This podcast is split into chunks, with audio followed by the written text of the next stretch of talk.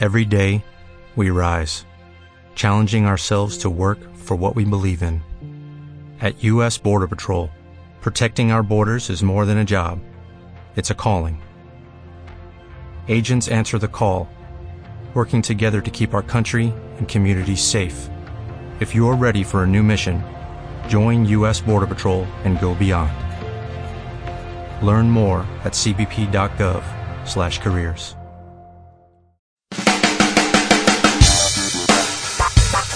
Zona 7 Visión Católica les da la bienvenida a nuestro octogésimo tercer programa Niños y Jóvenes Peregrinos de la Fe. Mis queridos cibernautas, ¿cómo han estado? ¿Qué han hecho? ¿Ya preparándose para miércoles de ceniza? Ya estamos a 15 días. No se les olvide que es el miércoles 18 de febrero. Y con esta fecha inicia el periodo que nos lleva a la espera de la resurrección de Cristo. Pero, mientras llega este día, preparen su camino, vayan a confesarse a la iglesia, pues es un acto de reconciliación con Dios. Recuerden que siempre nuestro corazón debe estar limpio de pecados para poder recibirlo a Él, para iniciar la cuaresma. Y este camino debe de estar lleno de buenas obras, de arrepentimiento, perdón, honestidad de nuestro corazón y amor para con todos nuestros hermanos.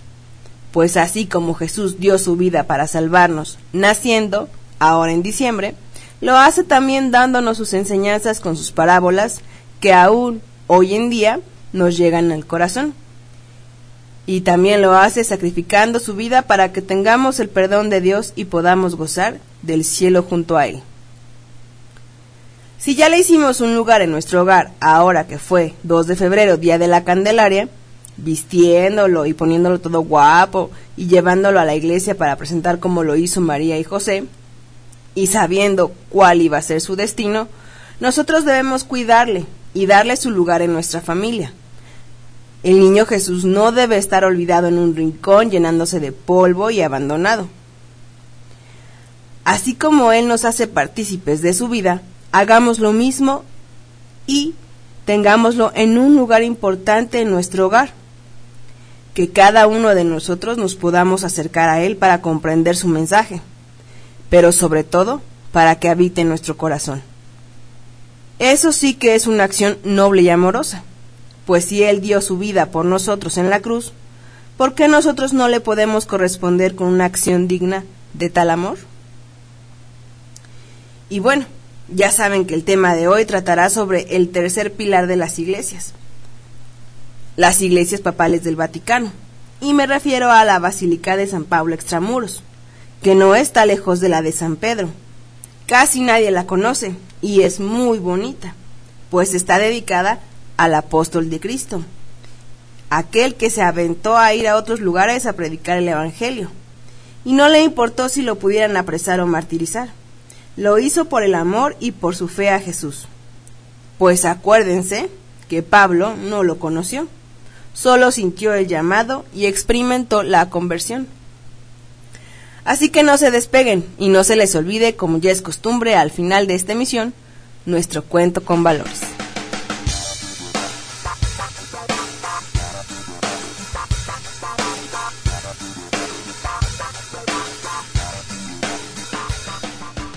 Lo prometido es deuda.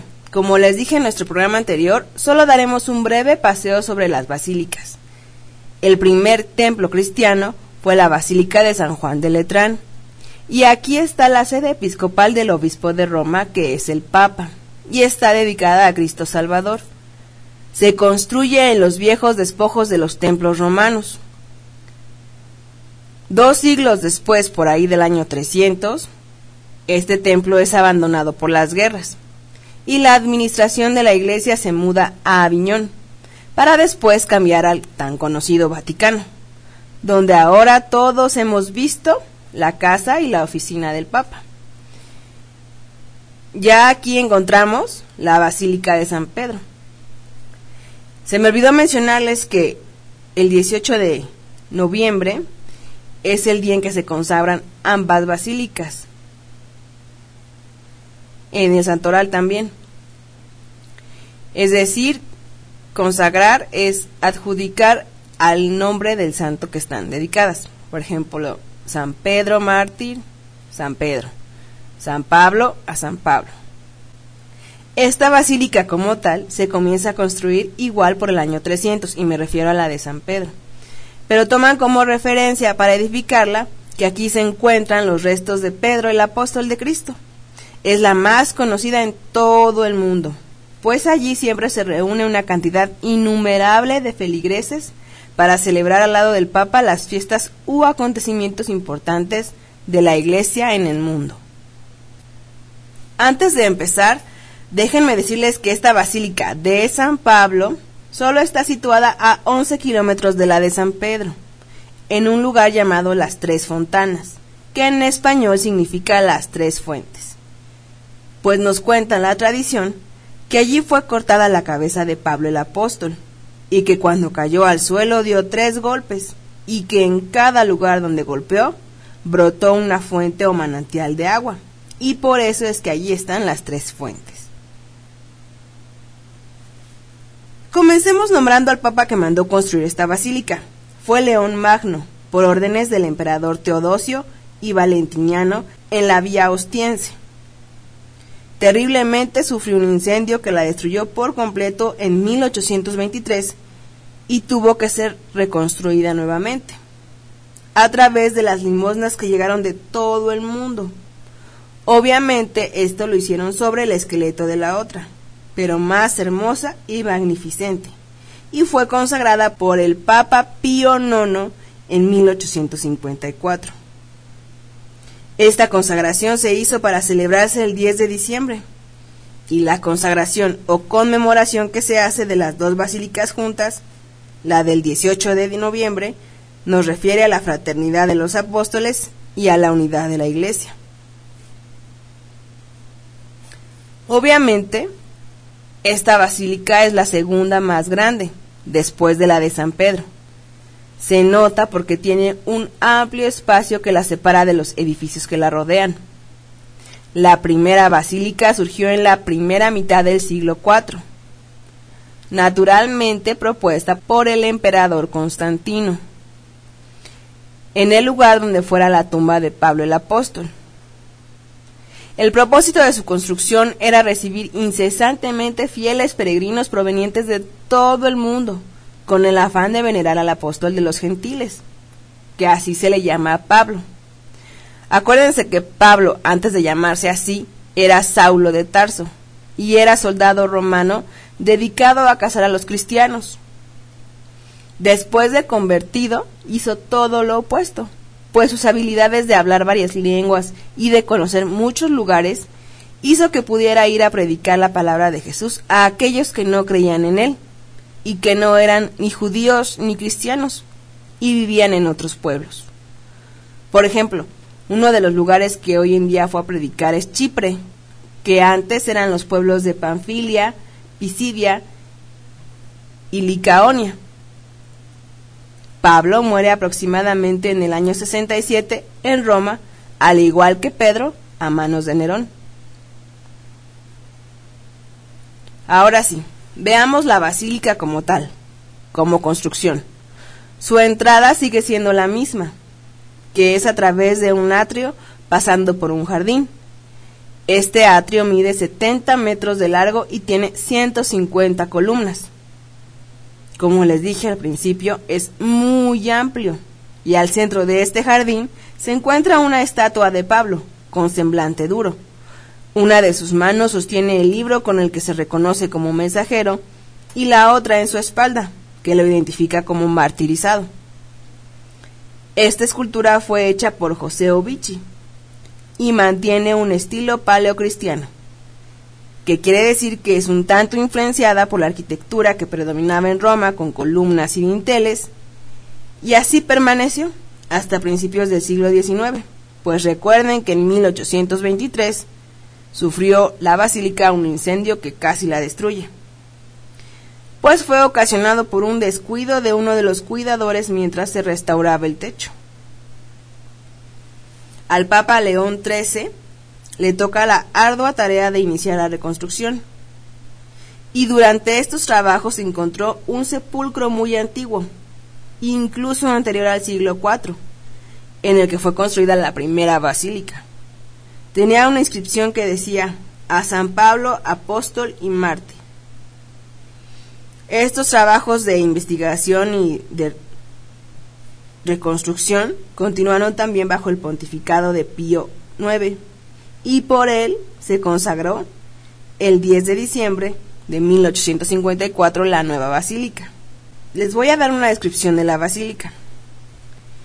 Tiene tres puertas muy, muy ricas en decoración.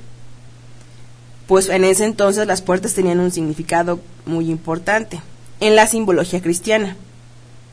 Pues es entrar de la vida terrena a la vida eterna. La más antigua e importante es la que vemos a la derecha. Se le denomina puerta bizantina, pues es el estilo que la caracteriza. Con lo del incendio tuvo que moverse del lugar y fue puesta otra vez en 1967, donde hoy está. Tiene paneles de bronce y en ellos se narra la vida de Jesús, desde la Navidad hasta Pentecostés, así como también se pueden ver a los profetas y a los apóstoles. Quien la hizo fue Teodoro de Constantinopla, que vivió en el siglo XI. Podemos encontrar bajo las ventanas de la nave central y laterales en mosaico los retratos de todos los papas, que van desde San Pedro hasta el día de hoy. Esta idea la tuvo el Papa León Magno, y de todas las pinturas solo se conservan 41 en el Museo de la Basílica. El Papa Pío XI, en 1847, comenzó la restauración de todas estas, pero en mosaicos en vez de frescos. El trabajo fue dirigido por Felipe Agrícola. Y esta iconografía ha sido de vital importancia, pues las imágenes de todos los papas están allí. Es como si fuéramos a una clase de historia donde podemos conocer las caras de todos los que han sido cabeza de nuestra iglesia. Es algo que no existe en otro lugar del mundo.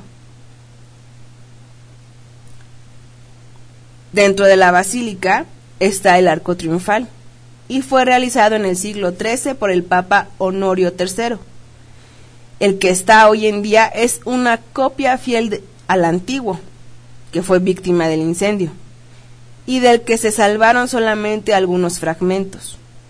En el centro podemos ver a Jesús sentado en un trono rodeado de flores y animales, entre Pedro y Andrés a la izquierda y Pablo y Lucas a la derecha. A sus pies de Cristo se encuentra el Papa Honorio, y en la parte inferior se aprecia la imagen de la Etimacia, que es el trono vacío con los instrumentos de la pasión, la cruz, la corona de espinas y los clavos.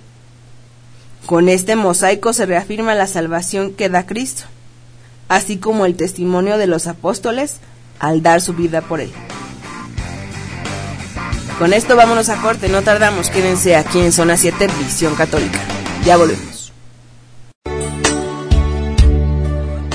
Hola a todos, soy el padre Juan Alberto, sacerdote de, la Arquidiócesis de México y colaborando aquí en la séptima Vicaría San Pablo. Quiero hacerles esta invitación a todos para que ojalá que nos puedan seguir eh, en estas entrevistas, en esos comentarios de la voz de la esperanza con mucho cariño, con mucha alegría y sobre todo con mucho amor hacemos para todos ustedes. Ojalá que podamos estar en contacto a través de este medio. Saludos a todos.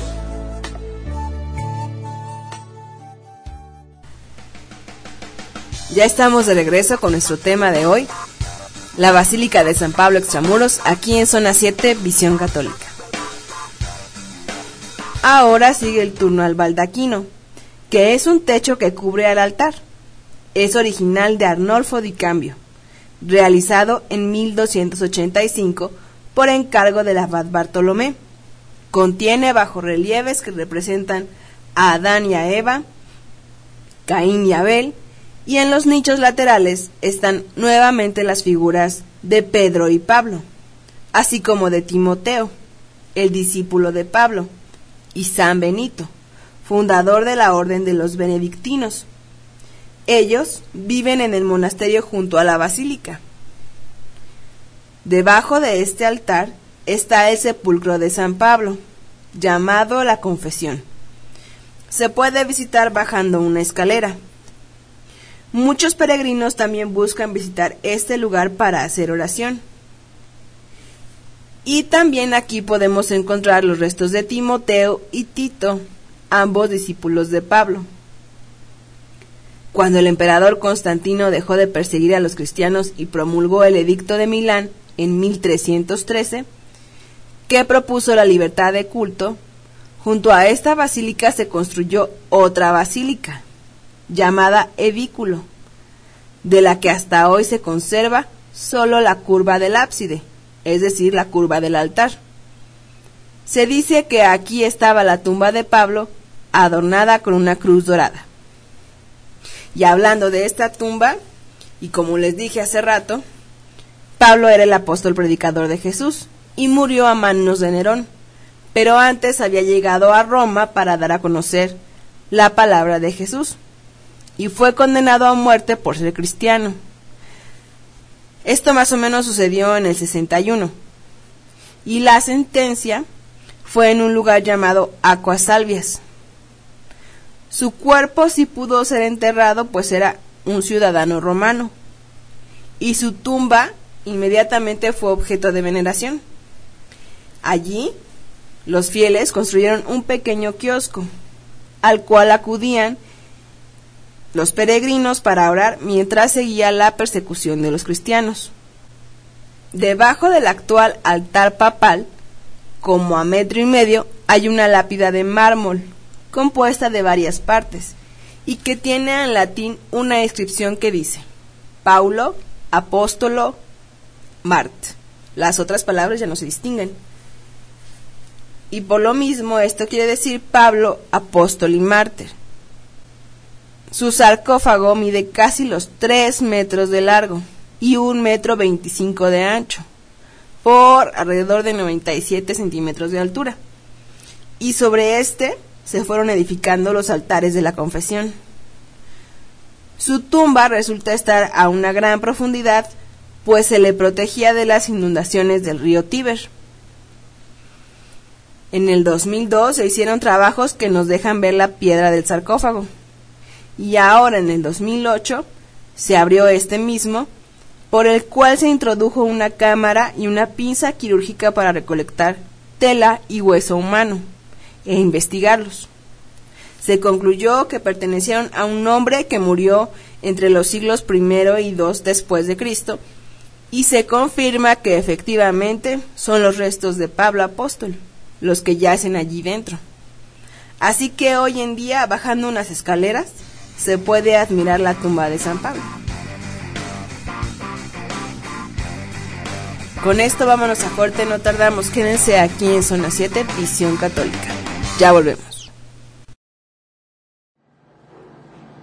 Hola, ¿qué tal amigos de Zona 7? Yo soy César Armengol y el día de hoy tengo noticias que darte. Nosotros siempre queremos saber las necesidades que tú tienes en nuestro canal y atendemos todas aquellas sugerencias y peticiones que nos mandas a nuestras redes sociales. Por lo tanto, los programas Niños y Jóvenes Peregrinos de la Fe, Amenízate y Diálogos desde la Fe van a cambiar el horario de transmisión. Antes pasaban a las 5 de la tarde y ahora van a pasar a la 1 de la tarde buscando con esto que tú tengas la oportunidad de poder seguirlos y entonces así ayudarte a ti a seguir creciendo en la fe. Recuerda, este canal lo hacemos juntos. Zona 7, Visión Católica.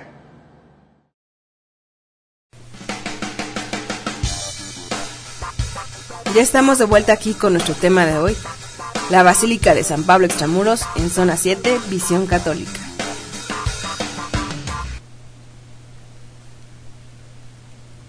Regresando a la basílica, resulta esta iglesia que construyó Constantino fue muy pequeña ante tantos y tantos peregrinos que la visitaban. Entonces se consideró necesario destruirla para hacer una nueva mucho más grande y cambiarle su orientación cardinal, que fuera del este al oeste. Del siglo IV al siglo VII, los papas no dejaron de hacerle modificaciones para embellecerla le agregaron frescos, mosaicos, pinturas y capillas. Por ejemplo, León el Grande mandó a cubrir el arco triunfal con mosaicos. Los retratos de los papas también los hizo él.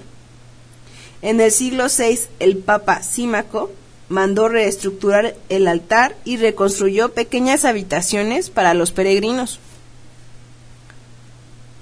Por órdenes del Papa Gregorio II, los monjes benedictinos custodian la tumba de San Pablo. También el Papa León III puso la primera losa de mármol después del terremoto del año 801.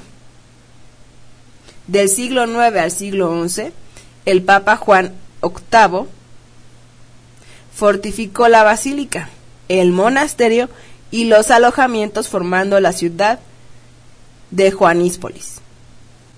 Gregorio Magno edificó el campanario y la puerta bizantina que les platiqué hace rato. En la Edad de Oro, que fue durante el siglo XIII, se enriqueció con obras de artes.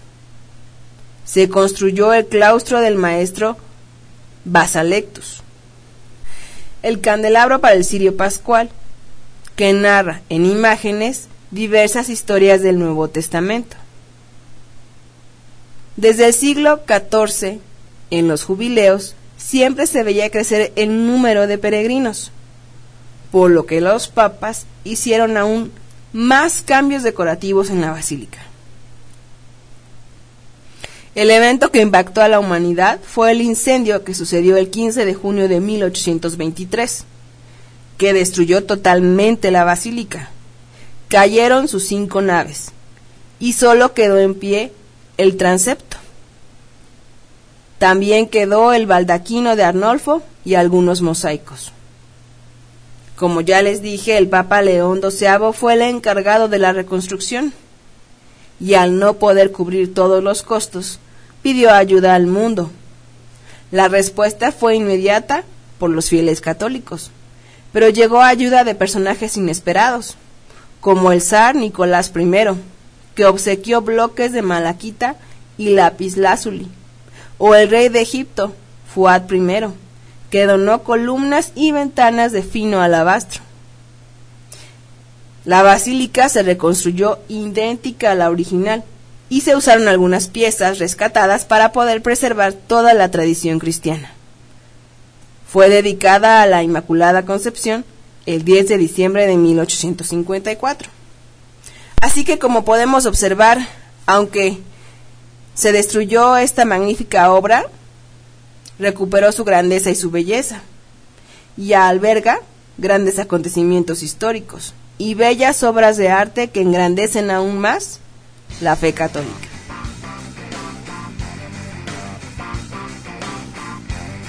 Con esto los dejo, no tardamos, quédense aquí en Zona 7, Visión Católica. Ya volvemos. Hola a todos, soy el padre Juan Alberto, sacerdote de, la Arquidiócesis de México y colaborando aquí en la séptima becaría San Pablo. Quiero hacerles esta invitación a todos para que ojalá que nos puedan seguir eh, en estas entrevistas, en esos comentarios de la voz de la esperanza, que con mucho cariño, con mucha alegría y sobre todo con mucho amor hacemos para todos ustedes. Ojalá que podamos estar en contacto a través de este medio. Saludos a todos.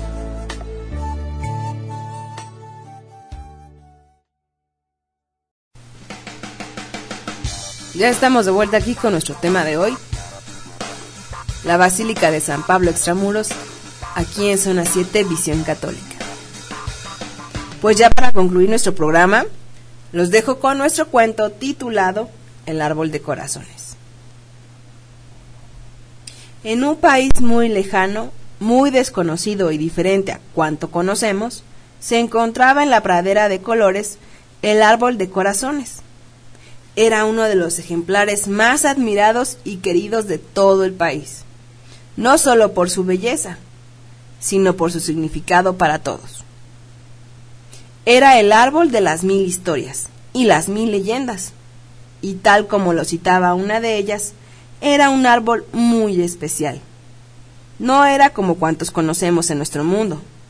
Tenía el tronco de color naranja y la copa de sus hojas estaba formada por miles de corazones multicolores. Todo ello cubierto por un halo de brillo y majestuosidad. Cada una de sus hojas de corazón tenía una finalidad. Las de color amarillo eran las destinadas a la familia. Las de color blanco, las de la amistad. Las de color rojo, las del amor. Las de color verde, de la naturaleza las de color azul de la pureza de espíritu y las de color malva eran muy reservadas. Eran las de los afligidos y la tristeza. Es por ello que había pocas hojas de este color, pues se trataba de un árbol de buenos y nobles sentimientos, pero no todo el mundo albergaba en ellos lo más profundo de su corazón con tales proezas. Así nuestro querido árbol de corazones estaba en continuo contacto con el mundo que lo rodeaba. Y por ello siempre estaba observando todos los sentimientos que afloraban en cada uno de los universos paralelos que tenía a su alrededor, guardando así el equilibrio entre ellos y las personas que lo habitaban. Pero un buen día todo cambió. Parecía una mañana como otra cualquiera, pero el cielo había amanecido gris un profundo olor a azufre recorría toda la pradera. El viento era demasiado cálido para la época en la que nos encontrábamos. Las nubes parecían casi negras y todo acontecía muy diferente a cualquiera de los días vividos con anterioridad. Así fue transcurriendo el día y en la lejanía se vio aparecer a Pipi. Era un lindo pajarito del paraíso de color negro y turquesa. Era de las más bellas aves de cuantas existían, y como su nombre indicaba, venía del paraíso, del Edén, pero venía muy apesadumbrado. Mi querido Pipi, ¿qué es lo que enturbia tus pensamientos? preguntó el árbol de corazones totalmente desconcertado. Árbol de corazones, debes ayudarnos. Vengo del paraíso y hay un gran estruendo formado por los mundos que nos rodean están contagiados unos de otros de falta de buenos sentimientos. El universo se tambalea y con él la existencia de que los guarda. Ya no hay esperanza. Todos están llorando y buscan consuelo sin hallarlo. Eres tú mi única llave a la alegría que nos esconde. El árbol de corazones muy atento escuchaba cuanto le estaba diciendo su amable amiguito. Pipi estaba triste y abatido, mas sabía lo que significaba pedirle tanto al árbol de corazones. Así, interrumpiendo los pensamientos de nuestro pajarito del paraíso, árbol de corazones, mirando con cariño a su fiel amiguito, sabía cuánto tenía que hacer. Mientras el aire se hacía más turbio e irrespirable, empezó a temblar moviendo así todas y cada una de sus hojas, corazón multicolores, Pipi al mismo tiempo alrededor de él iba batiendo con fuerza sus alas. De esta manera cada una de las hojas del árbol de corazones empezaron a desprenderse de él y una suave brisa fue trasladando y meciendo a cada uno de estos corazones de colores y el aire se hacía cada vez más puro. Las nubes iban blanqueando su color y la pradera poco a poco iba luciendo en todo su esplendor. Pipi, sollozando, seguía moviendo rítmicamente sus pequeñas y lindas alitas, hasta que solo quedó una hoja corazón en la parte más alta del árbol de corazones. Y Pipi paró sin pensárselo. Su querido amigo había perdido todos los colores que lo formaban, incluso el tronco se había coloreado de gris, y solo la hojita corazón de color rojo le daba un toque de color. Árbol estaba realmente cansado y agotado por tanto esfuerzo. Así, mirando con cariño a Pipi, le dijo, Mi querido y fiel amigo, he aquí donde se separaban nuestros caminos, donde se distancian para nunca volver. Mientras el mundo rejuvenece con brotes nuevos de bellos sentimientos, de arrebatadores colores, yo envejezco y muero. Sabía lo que estaba diciendo, mas no quería que aquello ocurriera. Así, mientras Pipi sollozaba sin consuelo, fue entonando una linda melodía. De repente los cielos se abrieron y aparecieron miles de aves del paraíso, cada una de un color diferente, tornando el cielo de un gran arco iris alado. Todos se fueron aproximando al árbol de corazones y junto con Pipi cada uno fue tomando un minúsculo trocito de hoja de corazón roja y volando por toda la pradera, las aves fueron soltando el pedacito que habían tomado del árbol de corazones y el sol volvió a brillar como nunca. Y poco a poco fueron brotando pequeños arbolitos de corazones por toda la pradera, no quedando un hueco sin cubrir. Así mientras el gran árbol de corazones se iba marchitando, iban floreciendo miles de árboles de corazones adornando aquel paraje, cubriéndolo con los mejores sentimientos de los universos, con una nueva hoja que tenía todos los colores, la hoja de la esperanza, que habitaba en todos los nuevos árboles de corazones, así como en los mundos que los rodeaban, gracias al gran sacrificio y esfuerzo del primer gran árbol de corazones.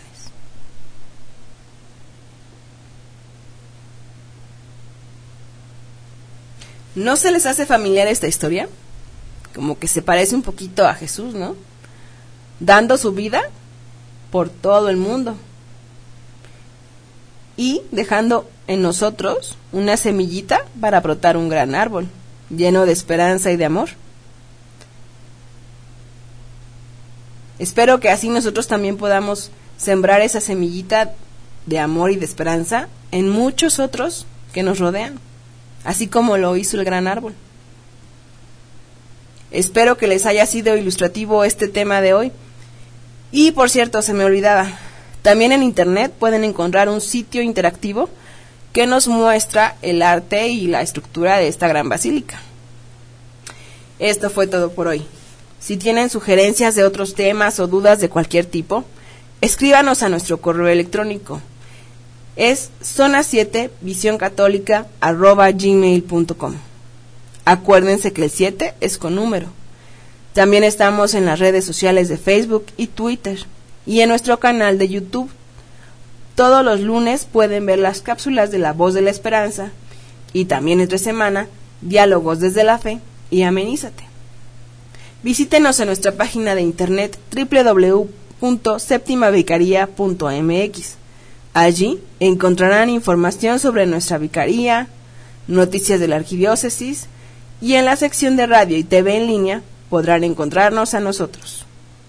Si quieren escuchar otras emisiones o repetir la de hoy, visítenos también en la página www.ivox.com, se los deletreo, y latina b de vaca wx.com. Y en su buscador escriban podcast zona 7. Nos vemos en nuestra siguiente emisión. Se despide detrás de este micrófono Carolina Franco. Que tengan una muy bonita semana. Gracias a Dios y adiós. Every day, we rise, challenging ourselves to work for what we believe in. At U.S. Border Patrol, protecting our borders is more than a job, it's a calling. Agents answer the call working together to keep our country and communities safe. If you're ready for a new mission, join U.S. Border Patrol and go beyond. Learn more at cbp.gov/careers.